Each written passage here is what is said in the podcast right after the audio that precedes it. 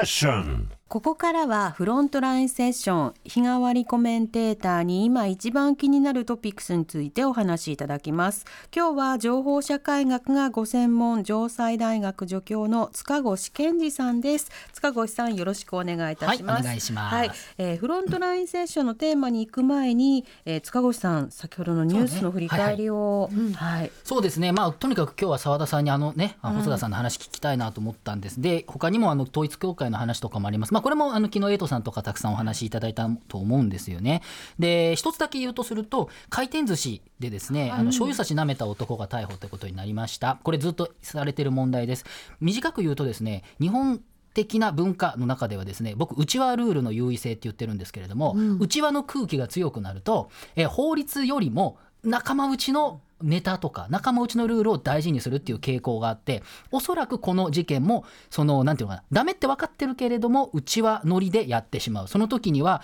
えー法律よりも仲間が大事になるっていう悪い意味での仲間が大事になるということだと思うんですね。でこれは実はそのこの前のジャニーズの会見とかも僕は似てると思っていて、要するに2時間一問一答っていうよくわかんないルールなんだけれどもそれを作ってそういうもんでしょっていう空気を作って例のあの井ノ原命の拍手問題というのがありましたね。拍手してみんな拍手しちゃった人もいて後悔したら記者もいた。でやっぱりあれはそれこそ望月衣塑子さんとか Arc Times の尾形さんとかがいろいろ言って今になってやっぱ違うっていう話になりましたよね、そして今日ま先ほどその澤田さんのお話あったようにやっぱおかしいんだということで言い続けることによって不十分かもしれないけれどもやっぱり伸ばしたしお話をずっと聞くっていうことができていった。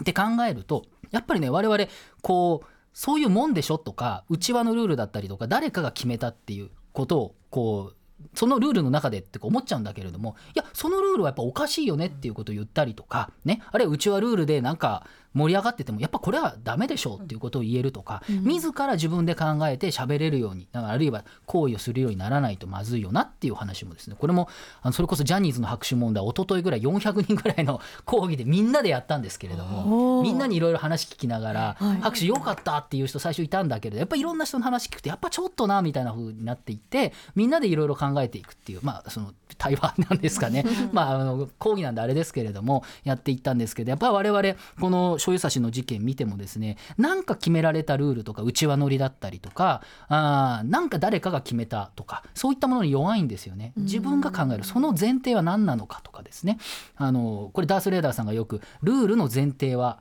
っていうね。ルールは誰が決めたのかっていうのを考えようってことなんですけど民主主義っていうのはまあそうやって自ら考えていくってことがやっぱり大事なのかなっていうのはこれちょっと通底するニュースかなというふうに思いました。いやーそういうもんでしょうってこうなっちゃう空気に抗うのってやっぱりこう問うっていうね私はあの哲学ね、専門なんですけれども、問うっていうことすごい地味に思えますけれども、うん。ものすごい重要というか、ね、手強いようなことなんですけれどもなかなかねうちはルールが通用してしまうと。そうですよね水を差すっていうのが大事なんですよね。うんうん空気の研究って本の中で言われてるんですけど水を差すってどうやってやるかっていうねそれはあの結構勇気がいることなんですけれども。でもこんなに30年間ずっと右肩下がりになってきた国であの刺さないでどうすんのって話だと思うんですよね。それは覚悟どっかで転換するしかないっていうふうにも思うし僕それ来年40ですけれども今は学生さんぐらいのね二十歳ぐらいの人は今やらずにどうするかっていうことはちょっとなんていうかな別にだ何歳だからってことはないですけどやっぱエンパワーメントしていくってことは大事なのかなというふうに思いますね。さあ、えーニュースに続いて、フロントラインセッションのテーマは塚越さん今日は何でしょうか？はい今日はですねあのイーロン・マスク設立してますニューラリンクという会社ご存知でしょうか？ほう。ニューラリンク、はい、実は2016年に設立して、まあ、創業というか動き出したのは2017年なんですけれども、はいはい。ね、あのツイッターというか X とか、まあ、いろいろ言われてる人なんですけれどねあのマスクさんですけど、はいはい。この会社はですね、簡単に言うと脳に電極を刺してですね、えーそれで脳とコンピューターをつなぐ、えー、と BMI ブレインマシンコンピューターあーブレインマシンインターフェースっていうのがあるんですけれども、これを推し進める会社なんですね。うんうん。一言で言うとその脳に、えー電極刺してコンピューターと接続するんで人間を強化をする。うん。もっと言うと、まあ、彼の考えてることで言うと、えー将来的にはそのテレパシーできるとかですね、まあ、人間が火星に行くと同じぐらい、ん。なんてある種夢というか、そういうことを推し進めようとしているっていう、まあ、そういう会社なんですね。でもともと実はその脳に電極を挿入するっていうのはですね例えばあの日本でもそうです。アメリカとか結構多いのはあの転換の、えー症状の人にその微弱な電波を流すことで症状を緩和させるとか実は治療法としてはあるんですよね。前からあるものなんですね。ただ一方で軍事目的で、えっと、兵士にそういうものを指して、えっと、なんていうかなあの疲労を緩和させるとかね。逆に言うとめちゃくちゃ頑張らさせちゃうみたいな。というような研究にも使えるんじゃないか、まあ、一部そう DARPA とか、まあ、いくつかの機関でそういう研究もまあ進んでいるということで、まあ、これも良くも悪くもってねあの伊藤計画という人の虐殺機関っていうね小説で映画にもなりましたけどその疲れずに永遠と動けるみたいな、まあ、いろんなあるんですけれども SF 的な観点からもこういうことを、まあ、議論されたりするんですよね。でこの今回そのニューラリンクというのはですね、まああのいろいろ他にもその電極を刺すっていうことはあるんですけれども、まあ、いろいろやり方を工夫したりとかそのい量が多いということでその刺す電極の？刺す電極もそうなんですけれどもなんていうのかなこう電極が多いのでそのデータがたくさん通信できるということで、はい要するに人間のデータをいっぱい取れるっていうことなんですよね。あ脳のっていうことですか？そうですね。あの電極からそので刺した電極から人間の脳波とかのデータも取りやすいですし、逆にそこから人間の脳に何かをこうまあ電極電気刺激ですけどそれを与えるっていうこともできるようになると。これをとにかくまあ強化していく。一言で言えば人間を強化していこうということを考えている会社ということで、あまり知られていないんですけれども、2016年7年からやっていて、はい。テック業界では結構まあ有有名というかそういうことを、えーしているものなんですよね。えー、それななんでイーロン・マスク氏がそれをこう求めているんですか？あのマスクさんっていうのはですねやっぱりそのテック的に見ると、はい。やっぱとにかくその人間がもっとできることをやりたいんだっていうふうに考えてる節があるんですよね。火星に行きたいとかね、うんうん。あの地下掘削してねあのこう地下をこうすごくこうなんていうのかな。しかも新幹線のもっと速いのでバーってつなげちゃったりとか、はいい。まあ、いろんな計画を立てる人なので、まあ、やりたいことがたくさんあってそれを実現するためにいろんなことやってると、うん。えもうツイッター買収してる場合じゃねえじゃんってみんな思ってるという、まあそういうところもあるんですけれどもね、まあ、いい悪いいろいろあるんですね。はい、えこちらの開発ってどこまで進んでるんですか今？そうですね。まあいろいろ進んでいるはいるんですけれども最近はですねあのまあついにその一応人間のあのなんていうのかなこう電極刺すボランティアなんかも募集がそろそろ始まると始まったっていうことなんですかね。FDA ア。そうですね。ボランティア。でもそれってあれですよね。実験。まあ実験体っつったらあれですけれども、うん。FDA からも許可を取っていると、まあ、これはね簡単に言うとあの ALS とか、その体を動かせない動かすのが困難な患者の人が実はその考えるだけでその言葉あのそれが文字になるとかね、うんあの頭の中で考えただけでそれが文字になってコミュニケーションできるっていうことがあったりするんですね。うん。実はこれその脳に電極刺さないもの、えっと、これはブレインコンピューターインターフェース BCI とかっていうふうにも言われたりするんですけれどもあの電極刺さないでも結構その脳波をなんかベルトとか頭に巻いてですねなんかいろんなでなんかみたいな感じそうつなげて、うん。でその脳波を読み取って実はそのドローンを飛ばすとかうん。あるんですよ。考えると飛ぶんですか？ってめっちゃ考えるとドローンが飛ぶんですよ行きたい方向に。飛べって言ったら飛ぶんですか？それでも5年以上前からもうあるんですよ。ー。そういう技術もあったりする。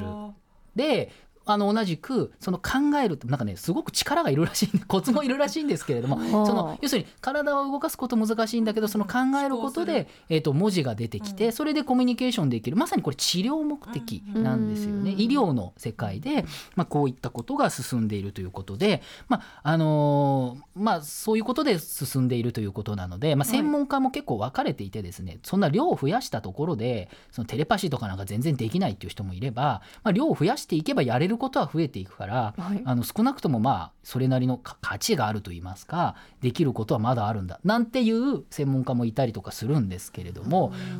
まあこれ多分聞いてらっしゃる皆さんもなんか SF 的なねなんじゃこれ、まあ、ただねそういうなかなかこう ALS の患者さんとかにとってはいいのかな。それは間違いないかなと。いうところもあるんですよね。その差し当たりその医療目的というかそういったところに限定しようという動きがあるのか、あるいは今お話聞いてるとなんかその先ほどの軍事目的に使われたりだとか、あるいはいろんな倫理問題が出てきたりもしそうで、うんうん。うんちょっとドキドキするんですけど。そうですね、まあ、今のところはこういうところからね今の医療的なものから進めますけれどもはい。多分彼が考えてることだと他にももっとできることを増やそうということ。ただね今ニュニューラリンク実は結結構批判もされてまして、はい。実は2年前にですね